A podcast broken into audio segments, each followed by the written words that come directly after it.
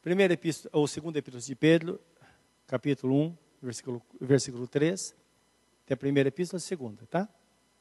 E vamos orar, pedir que o Senhor fale conosco, com o nosso coração, fale ao nosso coração nesta manhã, dando-nos a sua graça, principalmente porque é interessante, nós vamos encerrando um ano, um ano, sabemos que tudo continua, mas existe de fato um novo começo em muitas coisas. Novos propósitos, nós estabelecemos novas metas, porque a nossa fé faz com que vivamos desta forma.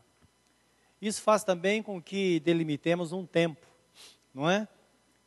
Porque é muito mais fácil nós vivermos felizes e bem num tempo curto, um tempo determinado, do que a gente não ter um, um, uma delimitação. Isso vai fazer com que muitos percam a esperança. Então é importante dentro de nós, nós termos a sensação que algo está terminando e algo novo vai começar. Por isso que é, sempre nós celebramos o ano novo, não é? Tudo novo. Eu tenho um livro em minha casa que eu recebi de herança por um dos tios que faleceu, ele me deu antes do seu falecimento.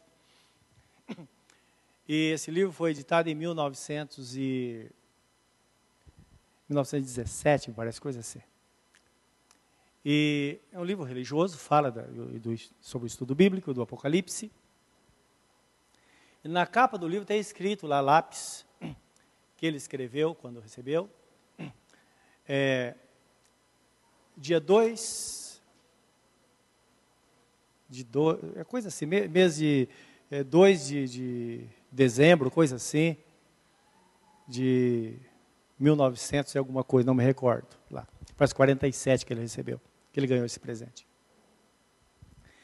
Então, lá está escrito assim: presente de ano bom, recebido de fulano tal. Por que está escrito assim? Antigamente, as pessoas criam que no ano novo, quando a gente encontrava com alguém, então a pessoa dizia feliz ano bom, ou simplesmente ano bom. E a pessoa era obrigada a dar qualquer coisa. Se ela não desse qualquer coisa que estivesse em mão, o ano dela não seria abençoado. Então, provavelmente ele tem encontrado com esta pessoa, e a pessoa estava lá levando o seu livro, talvez indo para a igreja, e disse, ele disse, ó, feliz ano bom. E a pessoa pegou o livro e deu para ele. E ele escreveu lá, presente de ano bom, de, é, é, fala a data, de 1947. Os irmãos estão entendendo? Então, é um hábito que as pessoas sempre é, é, carregaram consigo, e nós vamos ter esse entendimento em nós. Existem tradições que nos ajudam é quando nós paramos e reavaliamos e tomamos novas decisões na vida. Isso deve acontecer, sim. Tanto é que, uma vez por mês, quando nós participamos da ceia, a ordem divina qual é? Parem todos, examine-se, pois, a si mesmo, e depois coma do pão e beba do cálice. Não é verdade? Então sempre foi, sempre aconteceu isso. Essa, é, são tradições que nós carregamos, mas na verdade o pensamento divino é esse também, que de tempo em tempo paremos para reavaliarmos, recebemos a palavra de Deus, fazemos um balanço da nossa vida, colocamos em ordem aquilo que deve ser colocado em ordem, até porque a qualquer momento nós podemos encontrar com o Senhor. Como a pastora disse, o mundo não acabou, mas a Bíblia fala assim: prepara-te para encontrares com o Senhor teu Deus. Qualquer momento pode acontecer, quando acontecer, nós estaremos preparados. Amém, meus irmãos? Curva o seu semblante e vamos orar. Pedir que o Senhor, nesse intervalo de tempo, até que Ele volte, sejamos abençoados e fortalecidos por Ele. Querido Deus, que a tua graça esteja sobre nós. Que a tua bênção inunde os nossos corações nesta manhã, através da tua palavra. Ela vem para nos ensinar para nos corrigir, para nos, ó Deus, encaminhar na justiça, para que sejamos habilitados para toda boa obra, como está escrito. Que a tua palavra seja acompanhada de bênçãos para nós, porque está escrito que ela é como a chuva que é mandada à terra para regar e para fazer produzir, para dar semente ao semeador, para dar pão ao que come e para abençoar a humanidade. Esse é o nosso pedido agora, em nome de Jesus. Amém, Senhor. Amém.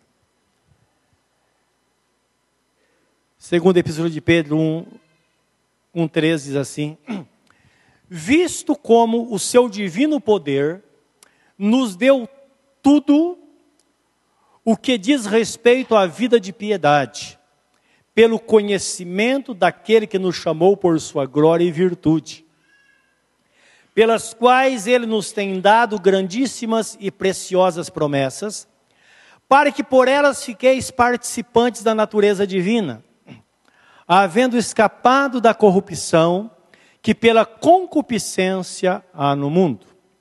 E vós também, pondo nisto mesmo toda a diligência, acrescentai à vossa fé a virtude, e a virtude a ciência, e a ciência a temperança ou o domínio próprio, e a temperança a paciência, e a paciência a piedade e a piedade, o amor fraternal, e ao amor fraternal, a caridade. Porque se em vós houver e aumentarem essas coisas, não vos deixarão ociosos nem estéreis no conhecimento de nosso Senhor Jesus Cristo. Pois aquele em quem não há estas coisas é cego, nada vendo ao longe, havendo-se esquecido da purificação de seus antigos pecados. Portanto, irmãos, procurai fazer cada vez mais firme a vossa vocação e eleição, porque fazendo isto, nunca jamais tropeçareis.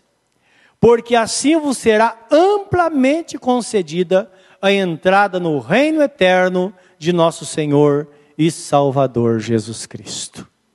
Amém. Amém. Meus irmãos, nós somos chamados para sermos participantes da natureza divina. E essa deve ser a nossa meta. Entenda, fomos chamados para isso. Mas é necessário que temos uma meta em alcançar esta proposta divina. É por isso que o apóstolo São Paulo, já no final da sua jornada, ele diz assim: Eu não julgo ter alcançado a perfeição, mas uma coisa eu faço, é que me esquecendo das coisas passadas, eu prossigo para o alvo pelo prêmio ou para o prêmio da soberana vocação de Deus. Então, indicando uma marcha para o futuro. A Bíblia nos mostra que na encarnação de Jesus, ele participou da natureza humana com esse propósito. Então nós lemos no livro de João, vemos em João capítulo 1, versículo 14, que diz assim: O Verbo se fez carne e habitou entre nós, e vimos a sua glória como a glória do unigênito do Pai. Então ele participou da natureza divina para que nós pudéssemos então, ele participou da natureza humana, para que nós pudéssemos então ser ou sermos participantes da natureza divina. Isso significa que todo crente, meus irmãos, tem em si um pouco da natureza divina. Então é bom nós entendermos isso, até para diferenciar aquela pessoa que não tem o temor de Deus no coração e aquela pessoa que vive na presença do Senhor. E a recomendação bíblica é essa: que busquemos com diligências, ou com diligência, essas qualidades e virtudes que estão dentro de nós. Por que estão dentro de nós? Porque elas estão, elas pertencem ao Espírito Santo. E o Espírito Santo está em nós, porque quando nós entregamos nossa vida ao Senhor, nosso nome foi escrito no livro da vida e nós somos selados com o Espírito Santo da promessa, isto é, o Espírito Santo veio habitar em nós para ficar para sempre. É interessante que essas qualidades ou virtudes que o texto apresenta, apresenta eles são relacionados aos frutos do Espírito, ou então o fruto do Espírito.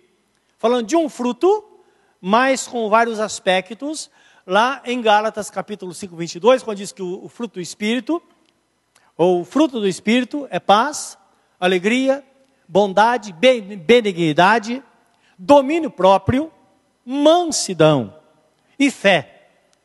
E diz o texto: contra essas coisas não há lei.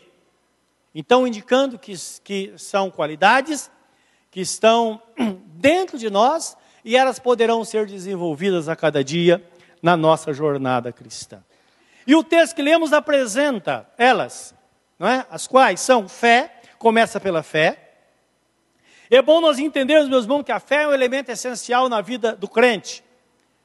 A Bíblia Sagrada nos diz, em Hebreus 11, 3, que a fé, ele é um atributo divino. O nosso Deus, ele tem fé. Então, em 1,3 diz assim: que pela fé nós cremos ou entendemos que o universo foi criado pela palavra de Deus. Isto é, nada existia, porque tudo começou do nada. Então o texto em Gênesis diz assim: que Deus disse: haja luz e houve luz.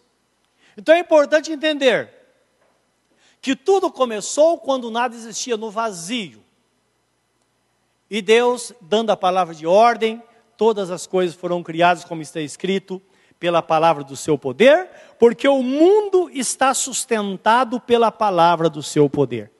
Isso é interessante, que a Bíblia Sagrada diz que Deus deu ordem a tudo para que funcionasse como funciona. Então imaginem todos os planetas, todos os astros em movimento, sem que eles se choquem. Inclusive, quando é, é, alguém deu essa profecia, que fala que são os maias que falaram sobre o fim dos tempos, eles diziam o seguinte, que é, no dia 21 de dezembro ia haver um choque de todos os planetas e astros. Então ia haver uma catástrofe e ia tudo se acabar. Não é? Isso porque tudo está em movimento, porque Deus deu uma palavra de ordem. Agora, se nós pensarmos nas coisas mais elementares, os irmãos sabem que existem países que estão abaixo do nível do mar.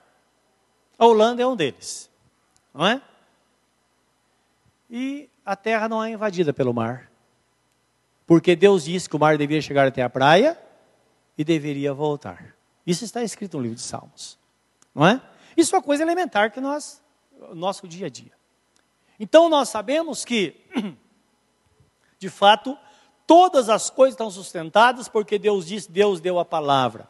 Meus irmãos, isso não é para criar em nós uma confiança muito grande. Por isso que está escrito que Deus deu ordem a nosso respeito, para que não tropecemos com o nosso pé em alguma pedra. Agora, primeiramente, essa profecia foi acerca de Jesus, mas se estende a todo aquele que tem fé em Deus porque está escrito, livro de Romanos, capítulo 8, versículo 28 ou 29, que diz que aprove a Deus colocar Jesus como o primogênito entre muitos irmãos. Então, na visão divina, ele criou a família, chamada família da fé, que a Bíblia fala. Onde existem muitos irmãos, milhões de irmãos, e a cada dia novos irmãos se agregam a esse grupo, ou esta família. E colocou Jesus como irmão mais velho.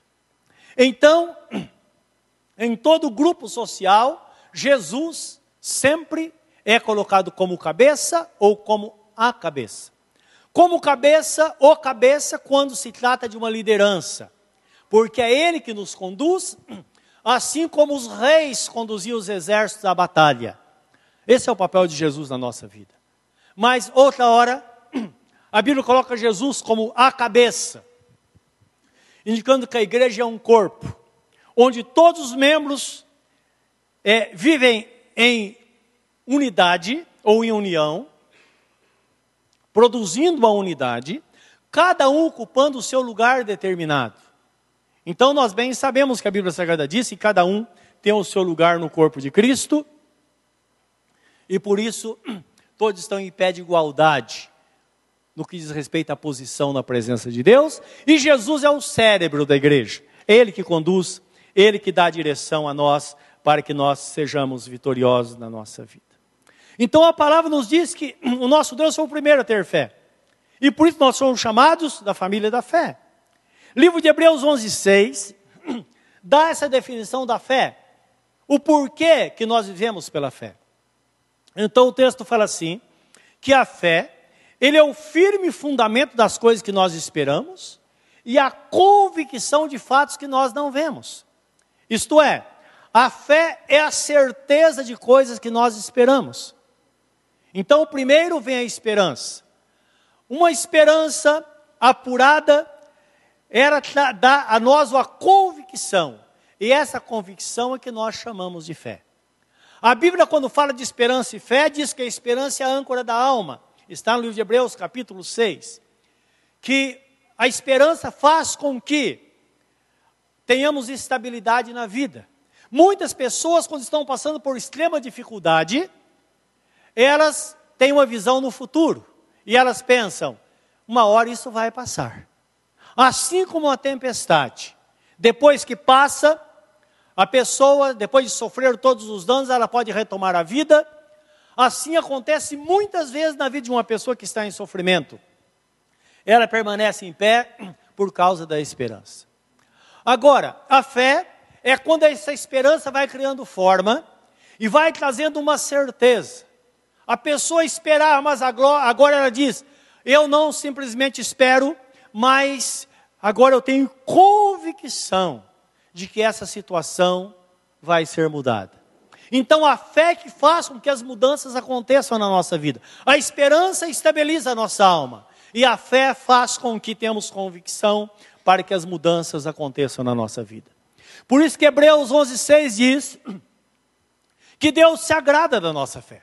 O texto diz assim: sem fé é impossível agradar a Deus, porque aquele que se achega a Deus é necessário que ele crê que Deus existe. Ele existe e é galardoador daqueles que o buscam, isto é, ele é doador de bênçãos para todos aqueles que o buscam. Qualquer pessoa que se achega a Deus, que busca a Deus, ela tem certeza, ou pelo menos tem esperança ou noção, de que todo aquele que busca Deus será encontrado por ele. Como Jesus Cristo disse: aquele que busca, encontra. Aquele que pede, recebe. E aquele que bate, ou aquele que bate, lhe será aberto. Livro de Hebreus 11, 2 diz que pela fé os antigos alcançaram testemunho. Isto é, pela fé que os nossos irmãos no passado permaneceram, fiéis até o fim. E o texto fala lá em Hebreus 11 sobre os heróis da fé, Fala, por exemplo, sobre Noé. Enquanto ninguém cria naquilo que Deus havia dito, ele cria. E ele não tinha motivo para crer se fosse olhar do, do, do ponto de vista humano, da ótica humana. Porque Deus disse: vai chover sobre a terra, e a terra vai ser inundada. E as pessoas o chamavam de velho maluco, mas Noé permaneceu firme. Ele construiu a arca, e por causa disso foi salvo ele e sua família. Agora, todos nós sabemos que a arca construída por Noé significava a salvação em Jesus, não é? A salvação que nós temos na pessoa bendita de nosso Senhor Jesus Cristo, e nós bem sabemos, meus irmãos, que hoje, em nossos dias, na dispensação da graça, ninguém poderá ser salvo a não ser que aplique a fé na pessoa bendita de nosso Senhor Jesus Cristo. Nós sabemos que tem, existem pessoas que lutam e tenta, tentando fazer coisas boas para que sejam salvos. Não. A Bíblia Sagrada diz em Efésios 2, 8, 9: Porque pela graça sois salvos por meio da fé. Isso não vem de vós, é dom de Deus, não vem por obras para que ninguém se glorie. Então nós bem sabemos que a fé, ela exige que façamos alguma coisa, porque a fé sem obras é morta. Portanto, aquele que tem fé e é salvo, ele produz boas obras pela fé, porque ele crê em Jesus. Mas aquele que não entregou sua vida a Jesus, enquanto ele não crer e não tiver a disposição de ter este ato de entregar sua vida a Jesus, ele não poderá ser salvo, porque está escrito: se, se com teu coração creres no Senhor Jesus e com tua boca confessares que Deus o restou dentre os mortos, será salvo, porque com o coração se crê para a justiça e com a boca se confessa para a salvação. Então, quando uma pessoa crê na palavra, o ato dela tomar uma decisão de entregar sua vida para Jesus, esse é um ato de fé que vai selar a sua eternidade na presença de Deus. Mas nós também, meus irmãos, não podemos viver para Deus, a não ser que vivamos pela fé. Livro de Hebreus, capítulo 10, 38 diz assim: O nosso Deus diz: Porque o meu justo viverá pela fé. 39 diz assim: E se ele retroceder, a minha alma não terá prazer nele.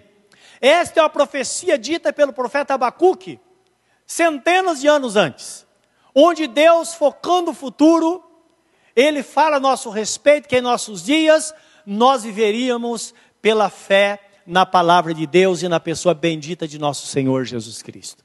E vivendo pela fé, faz com que vivamos em vitória dia após dia, faz com que superemos as dificuldades faz com que sejamos vitoriosos, porque permaneceremos na busca da presença de Deus. E livro de Hebreus, capítulo 2 diz, capítulo 2, 12, 2 diz assim: que o vencedor é aquele que olha firmemente para Jesus, que é o autor e consumador da fé. Então o texto lá em Hebreus 12 fala das testemunhas pede que olhemos para pessoas vitoriosas. E todas as pessoas vitoriosas são aqueles que viveram pela fé na pessoa bendita de nosso Senhor e Salvador Jesus Cristo. Viver pela fé, meus irmãos, é conseguir contemplar aquilo que é invisível aos olhos humanos. Isso é viver pela fé. Viver pela fé é conseguir ver com os olhos espirituais aquilo que ninguém vê. Livro de 1 Coríntios 2,9 diz assim: Nem olhos viram, nem ouvidos ouviram, nem sequer subiram ao coração do homem as coisas que Deus tem reservado para aqueles que o amam. Então guarda no seu coração, você que vive pela fé, você que faz parte da família da fé, que na vida cristã nós cremos que sempre o melhor está por vir. Mesmo que as coisas não caminhem de acordo com aquilo que nós queremos, porque muitas vezes nós parece que estamos na contramão, mas a vida pela fé faz com que contemplemos essas coisas e até mesmo se passarmos por uma dificuldade, que a pior delas, humanamente falando, seria passarmos por uma dificuldade que nos levasse, nos levasse à perda da nossa vida. Se isso acontecer, tenha certeza naquilo que a palavra de Deus diz através do apóstolo São Paulo, e também através do apóstolo Pedro, que se esse tabernáculo terreno, se ele porventura se desfizer, nós temos e podemos esperar um tabernáculo não feito por mãos humanas, mas um tabernáculo feito pelas mãos de Deus que nos espera nos céus. E ele fala de um corpo glorificado, porque todos nós sabemos que quando tudo passar, nós seremos transformados e entraremos na eternidade para vivermos eternamente pelos séculos sem fim na presença do Senhor. É por isso que vale a pena viver pela fé, viver nessa esperança, viver nesta confiança na presença de Deus. E somado à fé vem a virtude. A virtude eu consegui traduzi-la como prudência. Porque a virtude em si é alguma coisa muito abstrata. E o dicionário dá esse direito a nós de é, indicando que um dos, da, dos significados da virtude, neste caso, é a prudência. Indicando que uma pessoa que vive pela fé, ela deve acrescentar, porque o texto lá fala sobre é, é, acrescentar uma coisa a outra. E depois da fé vem a prudência, indicando que o crente, aquele que vive pela fé, precisa ser cauteloso. E nós vamos entender o que Jesus fala em Mateus 10, 16, quando ele diz: Sede prudentes como a serpente e simples como a pomba. Essa é uma advertência bíblica, porque pessoas cheias de fé têm perdido muito, porque muitas vezes tem aquele pensamento, ele pensa sobre a meiguice de Jesus, sobre a simplicidade de Jesus, e ele é sempre simples como uma pomba. Mas não, primeiro, precisamos ser prudentes como uma serpente. Depois, simples como uma pomba. O inverso não funciona. Se formos simples como uma pomba, nós vamos ser derrotados, porque o inimigo vai se aproveitar disso. Então precisamos estar sempre com um pé atrás, sabendo que a Bíblia Sagrada diz que o diabo, vosso adversário, nosso adversário, anda de redor de nós, rugindo como leão, tentando a quem possa tragar. E o texto fala que essas mesmas aflições acontecem com nossos irmãos no mundo inteiro. Portanto, homens e mulheres de fé, jovens de fé, acrescentem à vossa fé a prudência, para que possamos andar de cabeça erguida e nunca permitir que Satanás venha destruir a nossa vida. E Jesus fala no livro de, de Mateus, capítulo 7, 24, sobre a prudência de um homem que o fez construir a sua casa sobre a rocha. O insensato e imprudente, ao construir, ele queria simplesmente uma casa. Mas não basta ter somente uma casa. É preciso saber onde esta casa será edificada. Ele edificou sobre a rocha. E o texto fala que o vento bateu, quando veio a chuva, tudo caiu. Mas o homem prudente, ao edificar a casa, ele teve o cuidado de colocar os alicerces sobre a rocha. A chuva veio, o vento bateu contra a casa, mas ela permaneceu em pé por um só motivo, por estar edificada sobre a rocha. Portanto, meus irmãos, pessoas de fé precisam também edificar a casa sobre a rocha, porque edificando sobre a rocha você tem certeza que daqui 10 anos, daqui 20 anos ou 30 anos, na pior das hipóteses você vai estar exatamente como você está. Mas na melhor das hipóteses, sabendo que o Senhor tem coisas melhores para nós, daqui um ano nós seremos melhores do que hoje. Daqui cinco anos, muito melhor. Daqui 30 anos, muito melhor. Porque vamos passar por muitas coisas, por muitas tempestades mas nossa vida vai estar inabalável na presença do Senhor nosso Deus. Creia que esta é uma parábola aplicável na nossa vida espiritual, mas aqui um alerta também na nossa vida comum do dia a dia. Quando você for alugar uma casa ou comprar uma casa, dá uma olhada se lá não enche d'água. Se no futuro não vai ter enchente. Tá bom? Tome cuidado. Porque muitas pessoas, às vezes na hora da dificuldade, a própria dificuldade leva a pessoa a comprar um terreno num lugar muito baixo e constrói a casa, mas mesmo que ela não caia, se a sua casa encher d'água, você vai perder tudo aquilo que você construiu durante o ano. Amém, meus irmãos? É verdade ou não é? Então guarda isso. É a prudente, a prudência de uma pessoa que serve a Deus. Guarda, sempre você vai comprar algo, a pessoa diz: Olha, sim, você eu vendo para você, mas tem alguém na frente. É mentira. Viu? Isso é para fazer você correr com as coisas. Não é verdade. Isso faz parte do negócio. Agora, guarda bem: que aquilo que é seu não vai ser de outro. Aprenda a esperar no Senhor. Amém?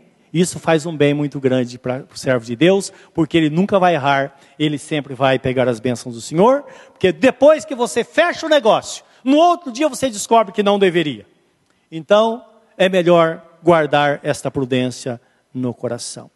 E acrescentando a prudência, o texto fala sobre que precisamos ser diligentes na busca do conhecimento ou da ciência. Olha, quando, quando a Bíblia fala sobre conhecimento ou ciência, nós podemos ter muitos pensamentos. Dentre eles, o estudo regular da Bíblia Sagrada. Claro que isso é real. Nós estamos terminando o ano. Que tal ter um propósito com Deus em ler esta bendita palavra regularmente todos os dias até o final do próximo ano? É possível, meus irmãos, nós lermos a Bíblia com tranquilidade uma vez por ano, basta não perder tempo. E é incrível. Às vezes, por coisas banais, nós sentamos no sofá na frente da televisão e quando olhamos no relógio já passamos cinco horas lá na frente da televisão. É verdade ou não é? Porque uma coisa vai puxando a outra. Se nós tirarmos meia hora por dia para a leitura da Bíblia, nós vamos ler a Bíblia toda dentro de um ano.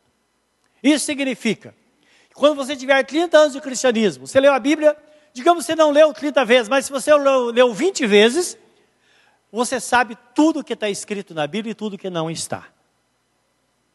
Isso é importante. Isso vai dar crescimento ou não vai dar? Vai dar conhecimento ou não? Mas quando a Bíblia fala sobre o conhecimento e traz com ela a palavra ciência, ou é traduzido pela palavra ciência, a palavra ciência significa alguma coisa que deixou de ser teoria. É alguma coisa real, comprovada. Livro de Filipenses, capítulo 1, versículo 9, tem um texto eu gostaria que os irmãos lessem e grifassem aí, porque vocês vão lembrar sempre. É interessante que essas coisas a nunca, nunca vai esquecer. Então traz esse termo. Filipenses 1, 9.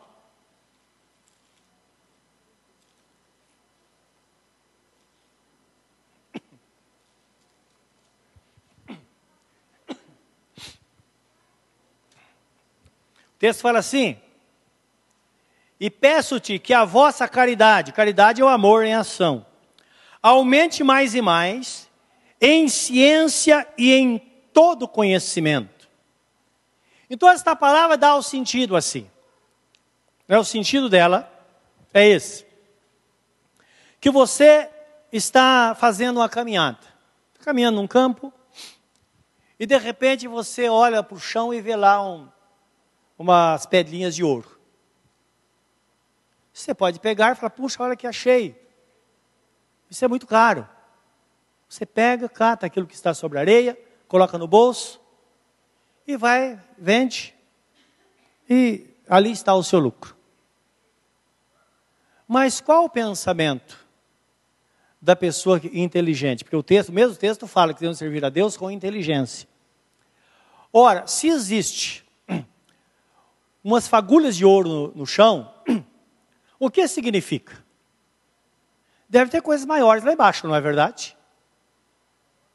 Então você pega assim, aquelas, tudo que você vê, coloca no bolso, mas volta para casa, passa a mão lá numa, numa picareta e numa pá, e começa a cavar, não é verdade? É esse sentido que dá esse texto.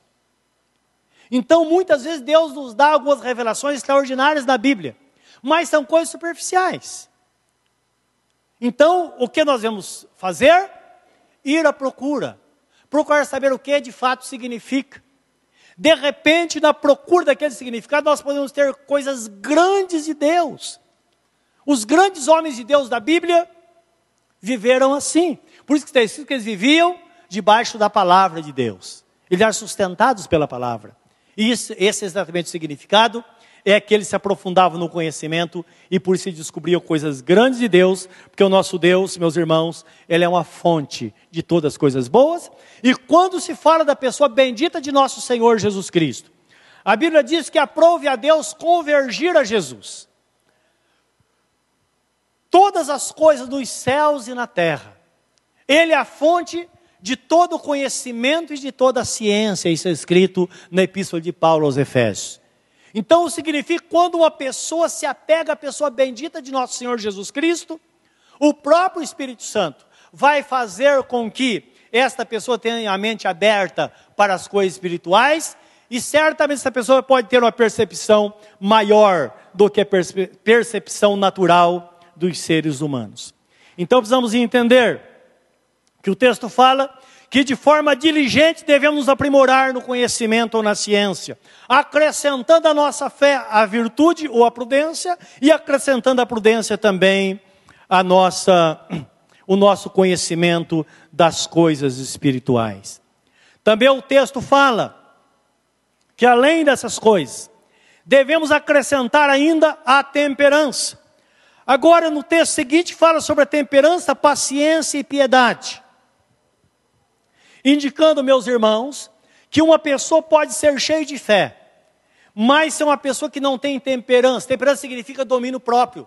Ela pode botar tudo a perder no momento. Não é verdade?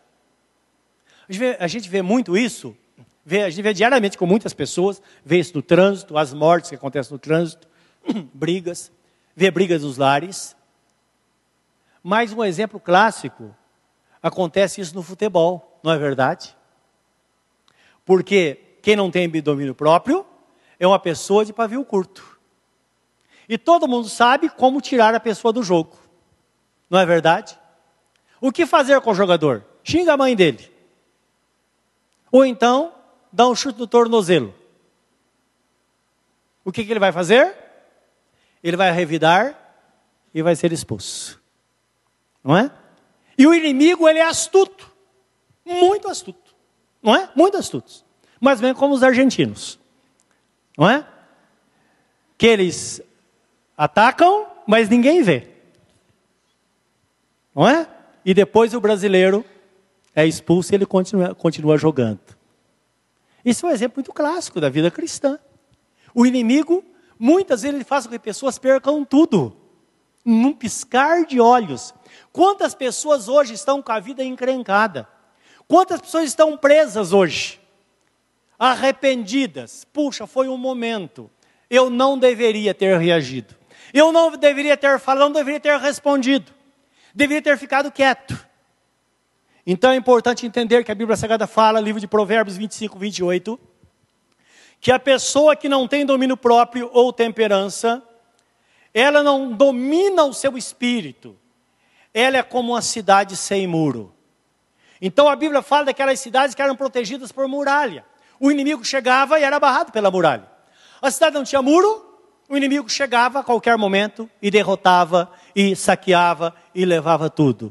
Meus irmãos, como crentes, nós vamos guardar isso no nosso coração. Um alerta: não seja pavio curto. Pense ou conte pelo menos até três. Já seria o suficiente antes de tomar qualquer decisão na vida, porque certamente isso vai ser um bem muito grande e é o que a Bíblia Sagrada diz. Acrescente a sua fé a virtude. E acrescente a virtude tudo aquilo que pode fazer com que você seja melhor. Entenda uma coisa: que cada situação que é acrescentada, cada característica, vai fortalecendo a nossa vida para que sejamos pessoas experientes. E a nossa, ao nosso domínio próprio, o texto fala que devemos acrescentar ainda a paciência, e depois da paciência, acrescentar a piedade. Paciência, meus irmãos, significa saber esperar. E eu quero ler com você um texto, porque nada melhor do que um exemplo clássico bíblico para nos é, esclarecer essas coisas. Tiago 5, de 7 a 11. O aqui, o que precisamos lembrar aqui, meus irmãos? Que o nosso Deus, Ele é paciente. E como nós vimos a princípio, que todas essas, todas essas características fazem parte ou, é, ou são inerentes à vida do próprio Deus. O nosso Deus, ele é paciente. Ele tem paciência ou não tem? Ele tem sido paciente com você? Amém? Nosso Deus é paciente, não é verdade? Ele é longânimo. Ele é amoroso. A sua misericórdia se renova a cada manhã. Tiago 5, 7 diz assim, até 11: Sede, pois, irmãos, pacientes até a vinda do Senhor. Eis que o lavrador espera o precioso fruto da terra, aguardando com paciência até que receba a chuva temporânea a serôdia. Isto é, a tempa, a chuva que vem antes e depois da semeadura. Sede vós também pacientes, fortalecei o vosso coração, porque já a vinda do Senhor está próxima. Irmãos, não vos queixeis uns contra os outros para que não sejais condenados, eis que o juiz está à porta. Meus irmãos, tomai por exemplo de aflição e paciência os profetas que falaram em nome do Senhor. Eis que temos por, por bem-aventurados os que sofreram. Ouviste qual foi a paciência de Jó, e vistes o fim que o Senhor lhe deu, porque o Senhor é muito misericordioso e piedoso, e Ele quer que façamos o mesmo. Portanto, sejamos pacientes, sabendo, meus irmãos, que tudo o que nós plantamos, nós vamos colher. E o que não plantamos, nós não vamos colher. E muitas vezes nós queremos colher antes de plantar. E tem pessoas que querem, que colocam Deus em xeque, porque acham que Deus tem que fazer, mas ela não faz nada. Ela não busca Deus. Ela não vive na presença de Deus.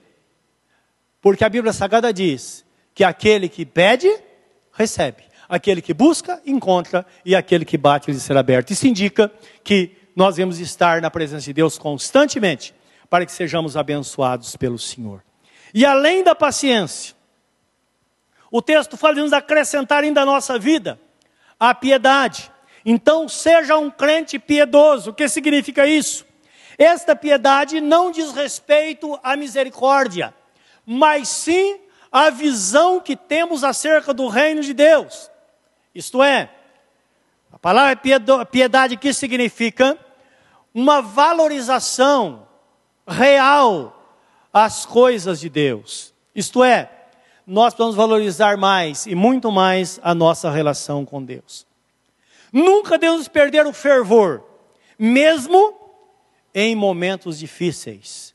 Como está escrito, não sejais vagarosos no cuidado, mas fervorosos no espírito, servindo ao Senhor. Por quê? Na hora da dificuldade, muitas pessoas, elas tiram o pé do acelerador. Muitas vezes começam a largar as coisas. Eu conheço pessoas que ficam sofrendo em casa, ao invés de estar na presença do Senhor. Ah, mas eu estou em dificuldade, estou doente. Mas a pessoa não tem dificuldade de ir ao médico. Os irmãos estão entendendo? E muitas vezes faz grande sacrifício. Mas não faz o mesmo sacrifício para estar na presença do Senhor. E sempre eu digo, irmãos, qualquer pessoa que fizer o que fizeram aqueles quatro homens que carregavam aquele paralítico numa maca, eles foram em direção a Jesus para que Jesus curasse aquele homem. Só que chegando lá, eles pensavam uma coisa, era outra. Eles não podiam chegar na presença do Senhor, eles foram impedidos de chegar a Jesus. Mas eles tinham estratégia. Eles subiram no telhado, tiraram as telhas e desceram aquele paralítico preso em cordas até a frente de Jesus. Se você fosse Jesus, o que você faria? Você teria alguma saída a não ser curar?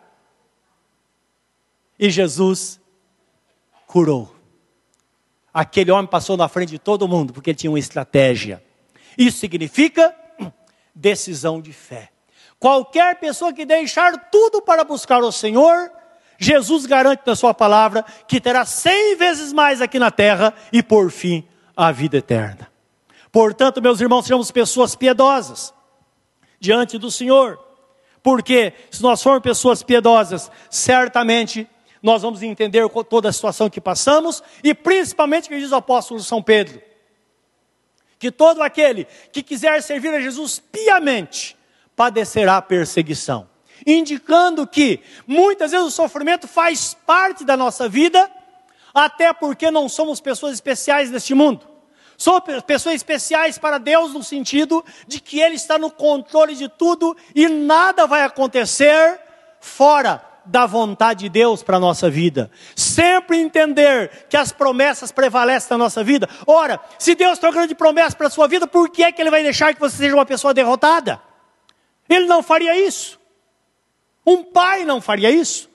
Jesus disse: qual de vós, é, qual, qual pai que teria coragem de dar pedra quando o filho pedisse pão? Ou qual pai que teria coragem de dar uma serpente em lugar de um peixe? E ele conclui dizendo: Se vós que sois maus sabeis dar boas coisas aos vossos filhos, quanto mais o Pai Celestial dará aquilo que necessitais. Portanto, vale a pena viver na presença de Deus. Vale a pena enfrentar toda e qualquer situação pelo reino de Deus, porque a bênção de Deus virá sobre nós de forma muito grande, sem detença. No início de nossa igreja, lá no começo, quando começamos a pregar a palavra de Deus aqui em Ferraz, Conhecemos uma família. Essa família recebeu a palavra de Deus. E só que essa irmã creu e ela sabia que o próximo passo era ser batizada. Não tem sentido a pessoa dizer que crê em Jesus, mas não consuma essa fé em Jesus. Ela precisa dar autenticidade à sua fé. E o batismo é um meio, porque está escrito: vós que sois batizados em Cristo, sois revestidos do Senhor Jesus. Só que chegou o dia do batismo, quem diz que o marido deixou ela vir para ser batizada? E na época era assim. Nós não rezávamos batismo aqui, nós, eu, como vim da igreja, da igreja da Penha, nós pegávamos, pegávamos as pessoas, pegávamos o trenzinho e ia batizar lá. Chegou o dia, tinha um grupo de pessoas para serem batizadas. ela estava escrita, e o marido disse: Quem disse que você vai ser batizada? Quem manda aqui sou eu. E ele trancou a casa, botou a chave no bolso, ele bebia lá umas, não é? Umas pinga. E na hora, ao invés de brigar, ela entrou no quarto e orou e disse: Senhor, eu sei que o Senhor pode todas as coisas e eu vou ser batizada hoje. E aí, de repente, quando ela percebeu, ele estava roncando lá na cama. Dormiu. Só com a chave no bolso chave da porta. O que ela fez? Ela deu um jeito, abriu a janela, pulou a janela, pegou o trenzinho, foi batizada. E quando voltou em casa, o marido estava dormindo ainda. Ele ficou sabendo depois que ela foi batizada. Sabe qual foi a recompensa? Essa mulher era epilética. E naquele dia Jesus a curou. Os irmãos estão entendendo? Isso é uma decisão de fé. Então vamos ter discernimento. Quando agir? É claro que tem pessoas que podem fazer isso por capricho. Ela não fez por capricho. Ela fez pela fé que ela tinha na pessoa bendita de nosso Senhor e Salvador Jesus Cristo e pela vida de piedade que ela assumiu diante do Senhor, e tanto é que até hoje está na presença do Senhor, servindo o Senhor, porque Deus é bom e a sua misericórdia realmente vai nos acompanhar todos os dias da nossa vida. Então sejamos pessoas piedosas.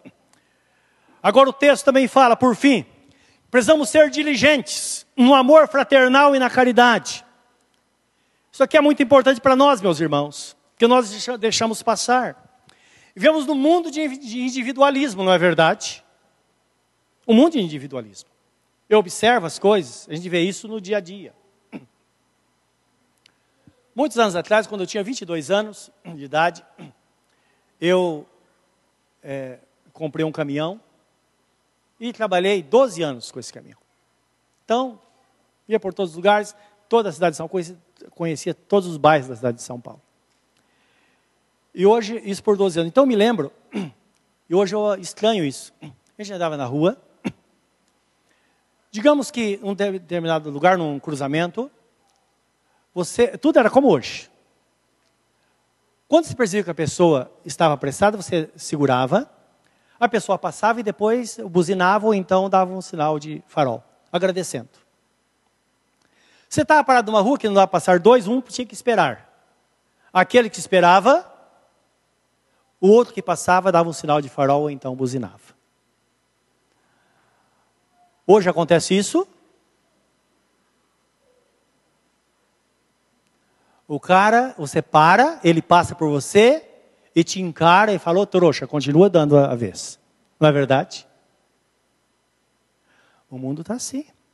Por isso que aí Jesus fala que por se multiplicar a iniquidade, Jesus não, foi o, o profeta Daniel. Por se multiplicar a iniquidade, o amor de muitos esfriaria. A iniquidade fez com que houvesse um esfriamento e esse individualismo. Eu me lembro quando era criança, um acerto de contas da escola, a gente saía no tapa, rolava no, no barro, não é? Depois já em casa apanhava da mãe. Hoje você fez isso na escola, outro dia o outro vai com uma arma e te dá um tiro. Ou então fala para o irmão, por quê?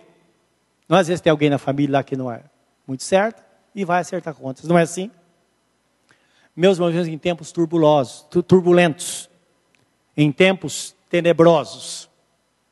E a palavra de Deus diz que, ainda assim, nós precisamos ser pessoas diligentes no amor fraternal e na caridade. Amor fraternal diz respeito à relação que devemos ter como irmãos, está falando da igreja. Todos nós somos irmãos e devemos viver assim, como irmãos, na presença de Deus.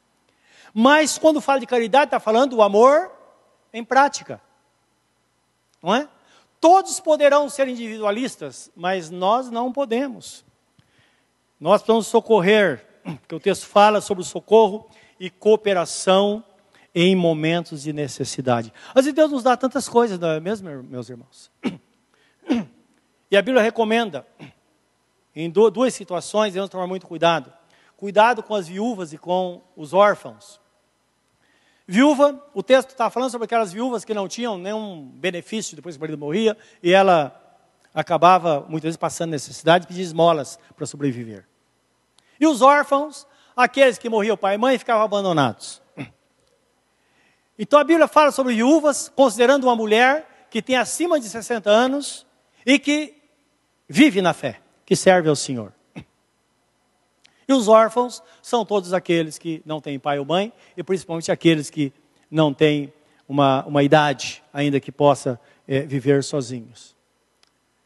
O que Deus quer, meus irmãos? Que sejamos beneficentes com essas pessoas. E com todos aqueles que precisam de nós.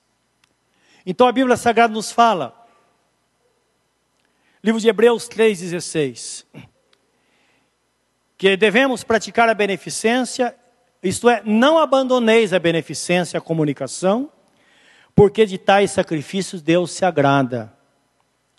Quando Deus fala no Velho Testamento, através do profeta Miqueias, que o, povo perguntava, o que, que Deus quer de mim? E Deus levantou o profeta dizendo, ó oh, homem, eu quero que saibas o que eu quero de vocês, o que eu quero de ti.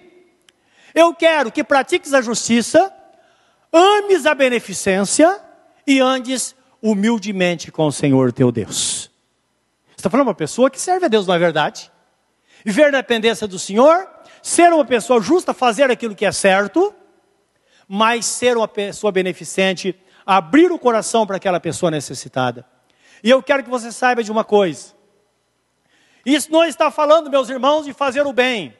É para uma organização. Digamos que se eu fizer um apelo aqui, dizer, olha, irmãos, é, eu preciso hoje de algumas pessoas para fazer uma limpeza aqui na igreja, tal. Certamente um grupo bom de pessoas vai aparecer. E nós faremos isso. Não é? Às vezes, né? Tem outras que não. Tem outros que faz só se pagar. Não é? E pagar bem. Pagar bem. Guarda isso. Estou falando de pessoas crentes. Não estou falando de ímpio, não. Não é? Então tem pessoas que fazem as coisas do reino de Deus só se pagar. Meus irmãos são pessoas sem futuro. A Bíblia fala de mercenários. Aqueles são movidos por coisas materiais. E eu digo isso até com alerta por experiência própria. Durante toda a minha vida, eu e a pastora Sandra, nós sempre dedicamos nossa vida ao Senhor. Sempre empregamos tudo que é nosso para a obra do Senhor. Sempre fizemos isso. Eu disse que era caminhoneiro, não é? Na época, na construção da igreja, Durante o dia precisava trabalhar para trazer o pão para casa. E meu horário era das 5 da manhã, levantava, 7 da manhã pegava no trabalho, no serviço, 6, 6 horas saía, depois ia para a escola, que eu, a gente fazia seminário na época, saía 20 para as 11, ia para casa, meia-noite, de 11 à meia-noite, 11 e meia, meia-noite, a gente comia alguma coisa, eu principalmente jantava, meia-noite pegava o caminhão, encostava na porta da igreja porque não tinha o que fazer. Durante o dia não dá para fazer isso, tinha que trabalhar. E muitas vezes carregava o caminhão de terra a noite inteira para a construção da igreja. E muitas vezes, meus irmãos, em duas ou três pessoas, nós fazíamos isso à noite, os outros não podiam. Aí pegava o caminhão de terra, ia jogar num lugar lá. Sete da manhã, estava no trabalho para trabalhar de novo sem dormir. Fiz isso por muitas e muitas vezes. Nunca perante Deus recebi um centavo do homem, porque eu sabia que a recompensa viria do Senhor. Como valeu a pena plantar.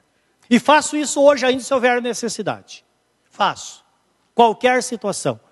Agora estou falando em relação à igreja, mas o texto não fala bem isso.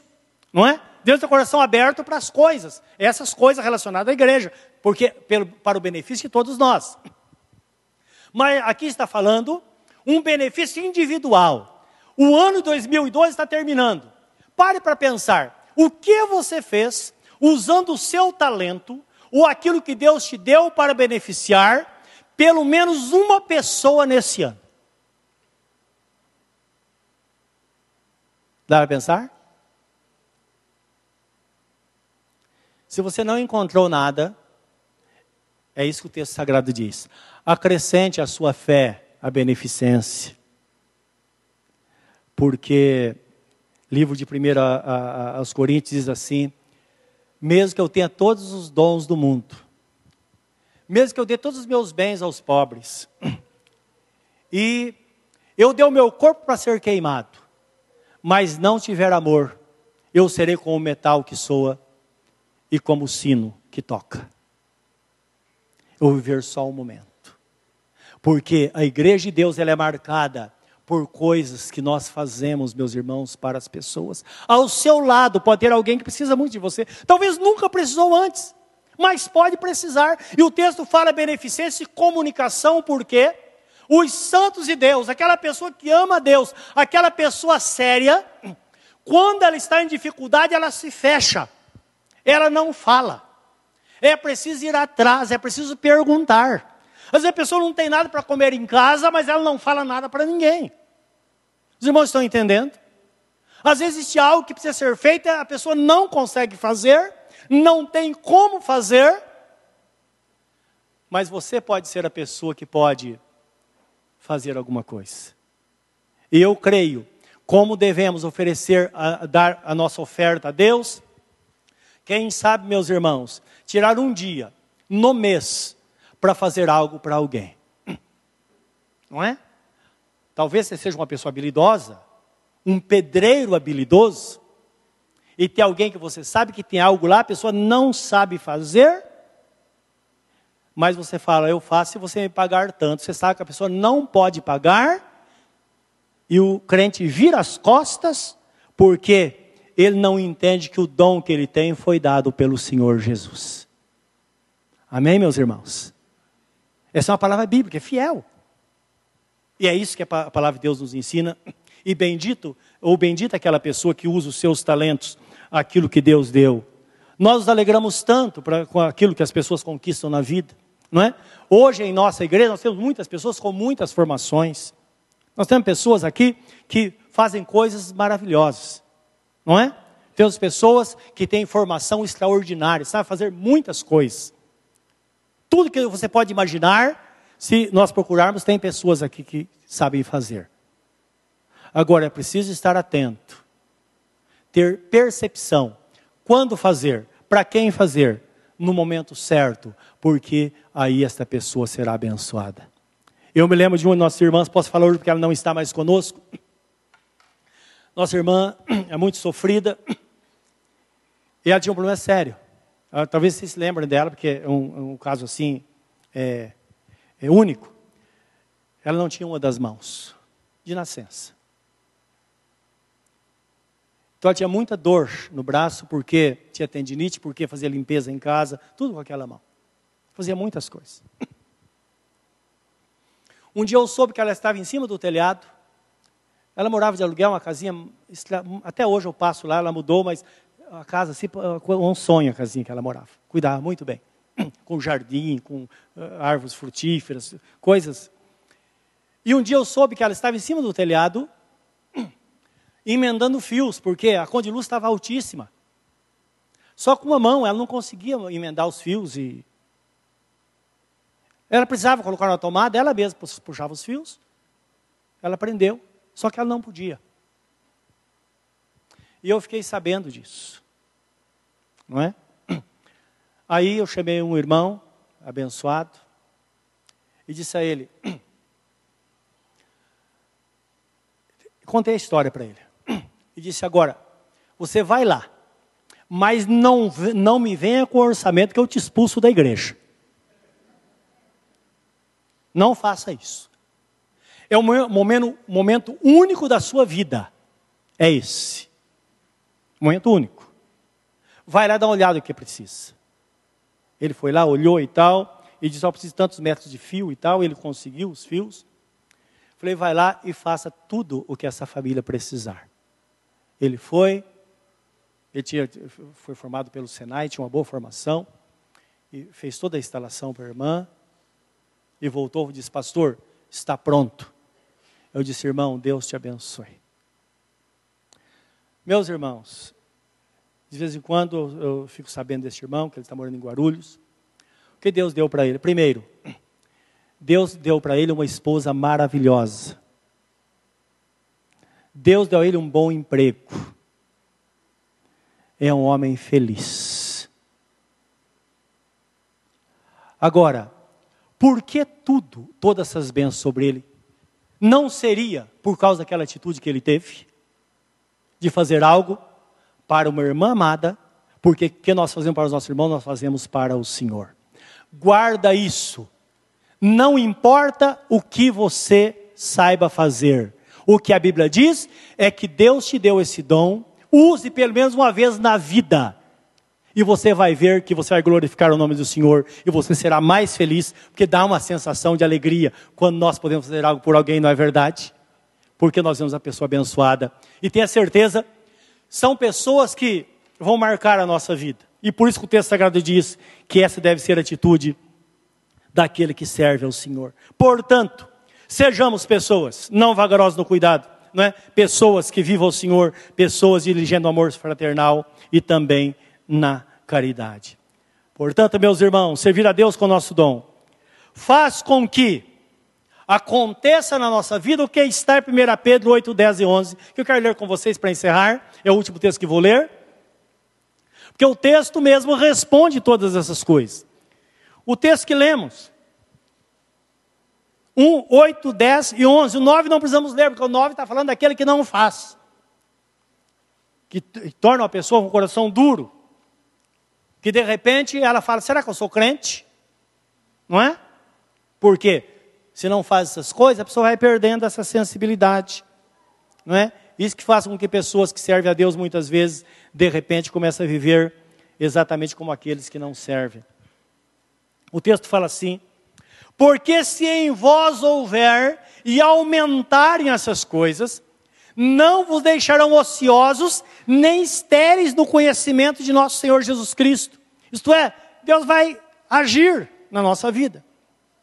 Versículo 10: Portanto, irmãos, procurai fazer cada vez mais firme a vossa vocação e eleição, porque fazendo isso, nunca jamais tropeçareis.